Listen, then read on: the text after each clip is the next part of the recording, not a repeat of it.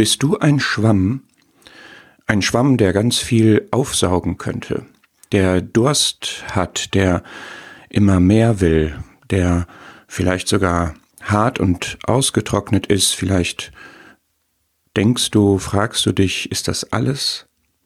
Brauchst du Frische, brauchst du Belebung? Hast du eine Sehnsucht nach mehr?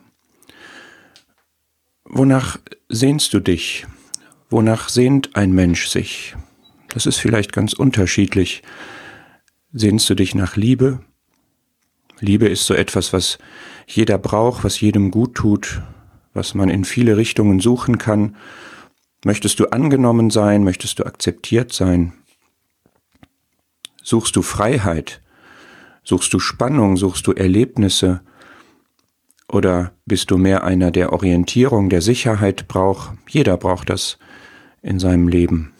Bist du vielleicht sogar auf der Suche nach Wahrheit, nach dem letzten Sinn?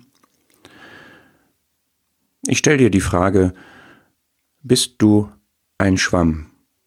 Hand aufs Herz.